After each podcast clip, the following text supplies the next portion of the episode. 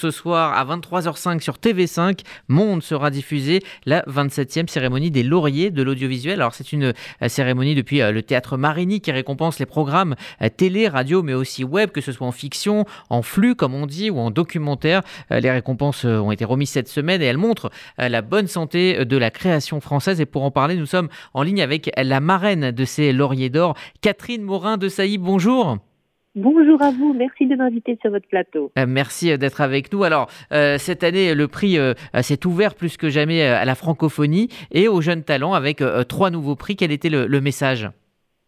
Le message, c'est que la francophonie, c'est bien sûr euh, la valorisation, la mise en lumière du, français, des Français, j'ai envie de dire, mais c'est aussi la mise en valeur de certaines valeurs que porte la francophonie, des valeurs d'humanisme, des valeurs de démocratie, des valeurs de soutien justement à une pluralité de, de, de création. Vous savez qu'on est très attaché au cœur de la francophonie à soutenir la création sous toutes ses formes. Et la francophonie, eh bien, l'expression euh, et la valorisation euh, de ce, cet enjeu tout simplement. Alors la francophonie et la création française est plutôt euh, en bonne forme, vous m'arrêtez si je dis une, bêtise, et justement elle est incarnée par euh, cette série que l'on connaît euh, tous, ou presque 10%, qui a reçu un Emmy Award cette année, série française, donc j'imagine que c'est la raison pour laquelle le Laurier d'Or donc, a été remis à l'initiateur de, de, cette série, l'ancien agent et producteur Dominique Besnéard.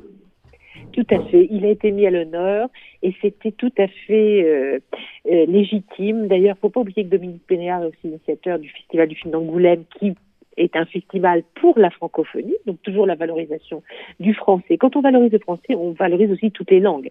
C'est bien la diversité culturelle et le pluralisme qui sont alors promus.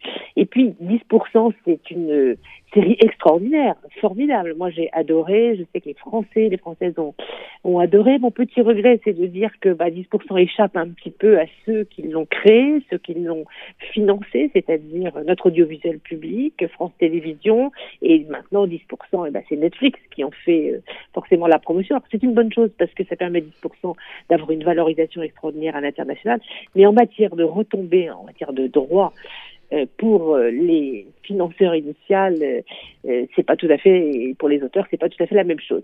Mais voilà, c'est du positif et encore une fois, ça montre qu'en France, nous avons les talents, les compétences, les idées pour créer de grandes fictions. Est-ce que vous pensez justement que une série comme Engrenage ou 10% amène une, ce qu'on appelle une French touch, hein, ce qu'on a appelé en, musique au début des années 2000 euh, dans la musique électronique, la French touch, eh bien, elle est euh, aussi en, termes de, musique et le fait de, euh, de, séries et le fait d'être d'être confronté à, des, à des séries internationales justement sur les grandes plateformes, ça permet à d'autres d'autres pays comme la France, comme l'Espagne avec la Casa des Papel, de, s'exprimer finalement et d'être sur la même ligne de départ que, que les Américains? Alors, je voudrais pas parler de French Touch, je vais vous reprendre, il faut parler de touche française. pardon, pardon, excusez-moi pour cet anglicisme. Vous voyez les réflexes euh, que nous avons.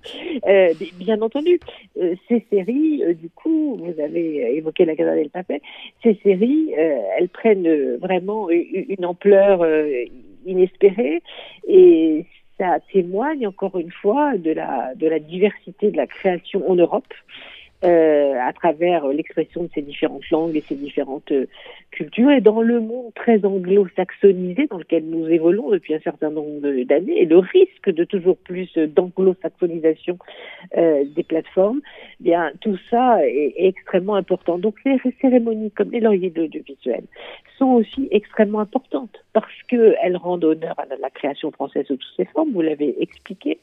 C'est un formidable coup de projecteur pour dire regardez-nous, regardez ce que nous sommes capables de faire et, de produire dans une diversité de, de genres. C'est extrêmement encourageant. Il y a le cinéma et il y a aussi l'audiovisuel.